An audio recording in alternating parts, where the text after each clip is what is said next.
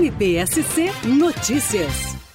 A chamada Noite de Terror, que ocorreu em Criciúma, naquele que foi considerado o maior assalto à banca ocorrido em Santa Catarina, completa um ano nesta terça-feira. Desde então, 18 suspeitos de participarem da sucessão de crimes daquela noite já foram identificados e denunciados à Justiça em duas ações penais ajuizadas pelo Ministério Público de Santa Catarina, ambas tramitando em segredo de justiça na comarca de Criciúma. Vamos ouvir o promotor de justiça Ricardo Leal.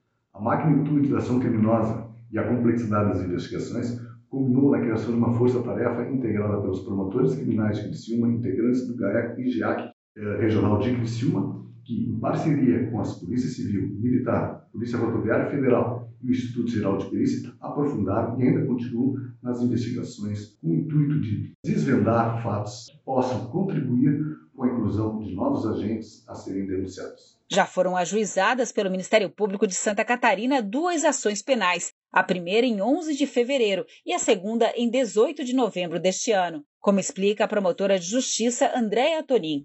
As investigações já contam com 2.800 folhas. O Ministério Público de Santa Catarina já ofereceu duas ações penais, sendo 18 os denunciados. Destes, 10 permanecem presos preventivamente, sendo 5 em presídios federais de máxima segurança, 6 se encontram em monitoramento eletrônico e 2 estão foragidos.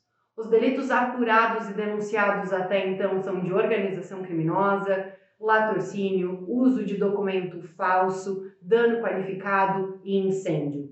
As investigações prosseguem e novas ações penais em breve serão oferecidas. MPSC Notícias. Com informações do Ministério Público de Santa Catarina.